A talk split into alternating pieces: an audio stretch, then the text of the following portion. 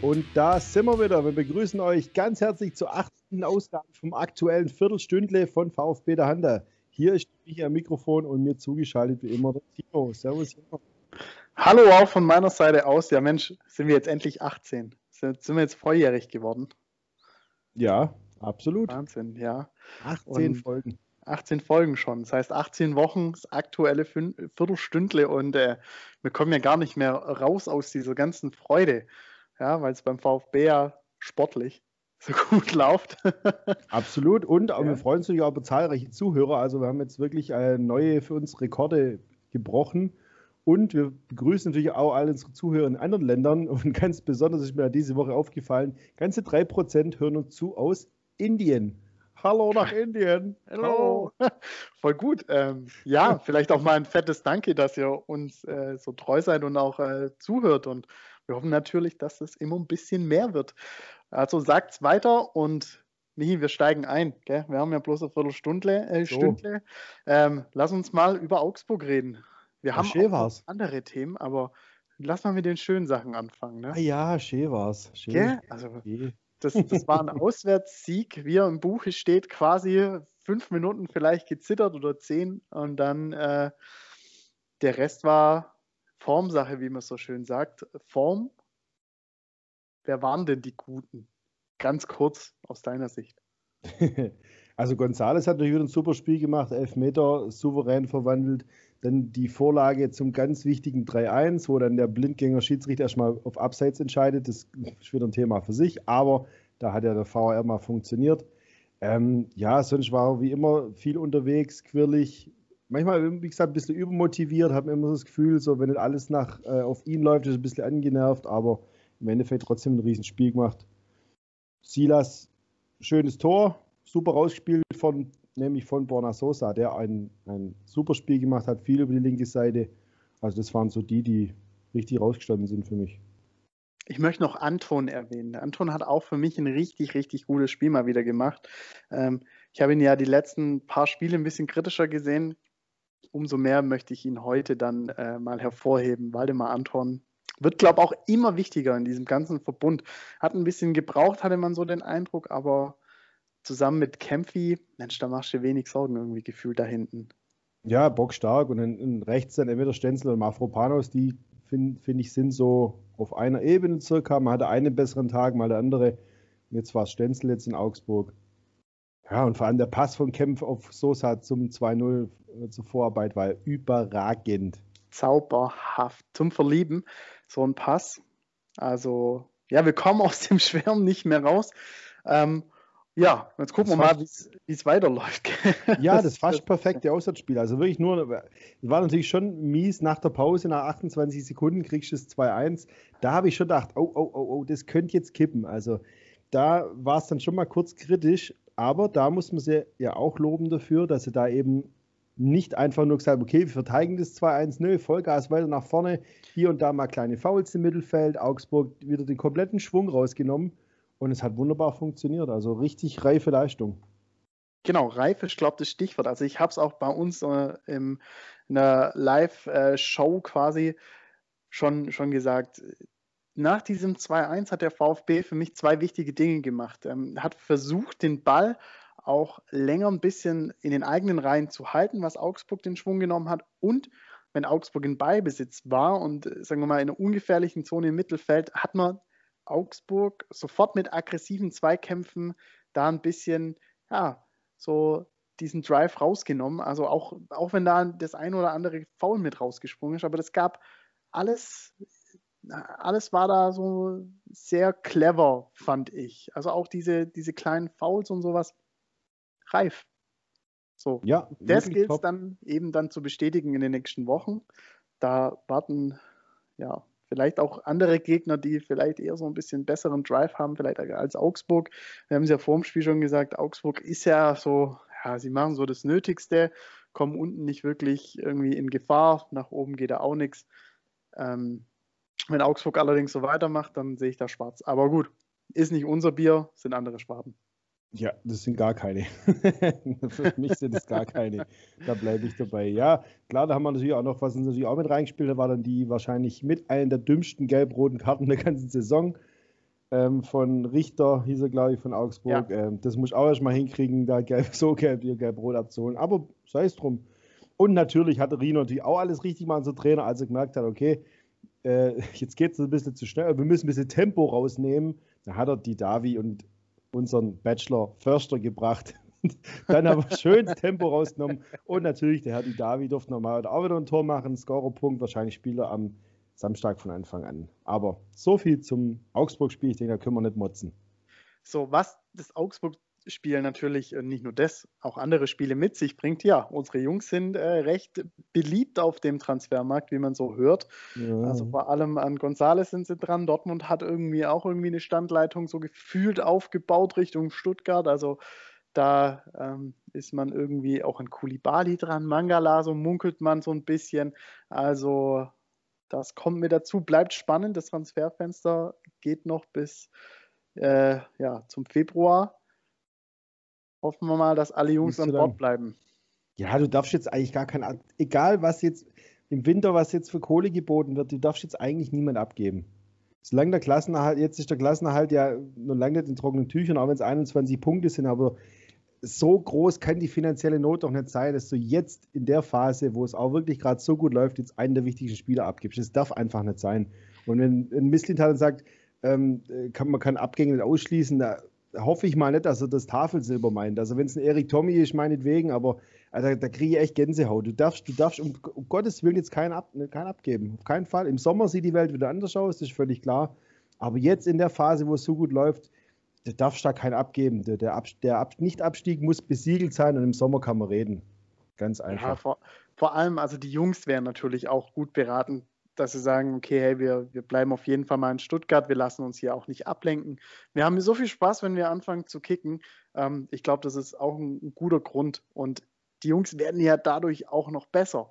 Überleg mal, die gehen jetzt irgendwie mitten in der Saison, was weiß ich, ab nach England, so ein Gonzales oder sowas, und dann wird der der, der, der kriegt ja einen Kulturschock. Also nicht nur wegen dem englischen Essen, sondern äh, der wird da wahrscheinlich in den ersten zwei Wochen kaputt getreten. Da muss man sich erstmal dran gewöhnen. Timo Werner hat es erst gesagt. Ähm, es ist schon eine Umstellung und ich glaube, da ist es besser, vielleicht erstmal mit der Mannschaft ein paar Mal mitzutrainieren, bevor du da auf dem Feld stehst, statt da im Winter zu wechseln, ohne großartige Winterpause oder wie auch immer. Ähm, also auch die Jungs werden gut beraten, zu sagen, ich bleibe lieber mal beim VfB und äh, das macht aber nur Spaß hier. Äh, ja. Hoffen wir es, hoffen wir es, weil das kann hoffen einem äh, Klar, nur Sorgen machen. Was dazu, die andere Seite der Medaille, Missland hat, muss natürlich schon auch ans Kessler denken, wenn da einer kommt und macht ein sowas von unmoralisches Angebot, ähm, dann, dann muss das wahrscheinlich machen, bevor sich dann der Gonzales das Bein bricht und äh, gar nicht mehr irgendwie spielen kann. Aber ein unmoralisches nee. Angebot ist bei mir bei 50 Millionen und drüber und ich glaube, das wird definitiv nicht passieren. Ja, sehe aber trotzdem nicht so. Ich meine, selbst wenn du jetzt für einen Gonzales 50 kriegen würdest, warum solltest du die im Sommer nicht kriegen? Da kriegst du doch eher noch mehr, wenn du noch ja, 10 Tore schießt. Also ja, die Not kann doch nicht so groß sein, dass du jetzt die besten Spieler verkaufst. Also was ich echt mal gespannt bin, wenn hier auf ähm, transfermarkt.de die neuen äh, Marktwerte mal reintrudeln. Äh, sowas wie Silas, Gonzales, Koulibaly, die müssten ja fast durch die Decke gehen. Also ich glaube, der VfB wird seinen sein Marktwert irgendwie fast verdoppeln, weil äh, ein junger Spieler wie Silas, der schon acht Kisten in der Bundesliga gemacht hat, selbst wenn es so bleibt in der Saison, der ist ja mindestens mal 20 Millionen wert. Ja, sicher. Und die 20 Millionen zahlt ja wahrscheinlich ein Zweitligist aus England. Blöd gesagt. Ja. ja, da hoffen wir mal, dass der Misslint dazu schlau genug ist. Ähm, die Aussage fand ich jetzt, hätte es nicht unbedingt sein müssen, aber vielleicht war es auf andere Spieler bezogen, ja, die vielleicht einen Verein verlassen können, die jetzt aber nicht so schwer wiegen, aber nicht halt die großen Kaliber. Wir bleiben auf jeden Fall dran und äh, sagen euch, was passiert. Ähm, ein kleines Update sind wir euch auch noch schuldig in Sachen Hitzelsberger. Äh, Gerade oder ja, vor wenigen Minuten kam eigentlich die Meldung, dass seine Kandidatur, Kandidatur rechtens ist. Also ihm steht quasi nichts im Weg, außer vielleicht der Vereinsbeirat, der das zulässt oder nicht zulässt. Ja, sich da aufstellen zu lassen als Präsident. Soweit zu dem Thema. Viel ist da jetzt bisher nicht passiert. Äh, Friedi Miller ist raus. Oh. Diese, diese, Kandidatur wurde nicht zugelassen. Ähm, oder ist nicht rechtens, weil die Unterlagen, glaube ich, unvollständig oder so waren. ähm, wie auch immer, ähm, wir haben jetzt noch drei übrig, daraus macht der Vereinsbeirat zwei und äh, ja, mehr gab es dazu nicht zu sagen. Wir haben alles äh, bis zu dem Zeitpunkt besprochen, wird wahrscheinlich auch wieder ein großes Thema dann am Samstag sein, beim Topspiel, Michi. Wir haben das Topspiel einfach mal abgegriffen. Am Samstagabend ja, oder so morgen Abend. gar nicht. Ich finde es deswegen rein top. von der Uhrzeit, rein von ja, der Uhrzeit. aber ich finde es deswegen top, weil wir halt nebeneinander hocken kennen. Mensch, ja, das ist müssen es wieder über Skype machen. Ja, und ich hoffe, es hält alles hier. Ähm, ja, dann lasst uns da mal reinschauen. Ihr hört uns da wieder live um 18.25 Uhr plus minus ein Minütle. Gehen wir für euch online und schauen und bangen um den ersten Heimsieg, der jetzt endlich einfach mal fällig ist. So, damit starte ich jetzt mal. Gladbach wird fallen. Gladbach muss fallen und äh, ja gut, die haben natürlich letzte Woche die Bayern geschlagen, wobei man gestern Abend gesehen hat, das kann auch ein Zweitligist. und äh, Gladbach gewinnt ja gefühlt jedes Jahr gegen Bayern und verkacken es dann an anderer Stelle. Das sind nicht umsonst nur, ähm, ja auch nicht, also ein bisschen hinter den Erwartungen, glaube ich, hinter den eigenen trotzdem zurückgeblieben. Die Saison, meine Champions League, die Belastung kommt natürlich auch noch dazu. In der Liga nur siebter, haben sich vielleicht schon auch ein bisschen besser vorgestellt und äh, ja, da ist auf jeden Fall was drin.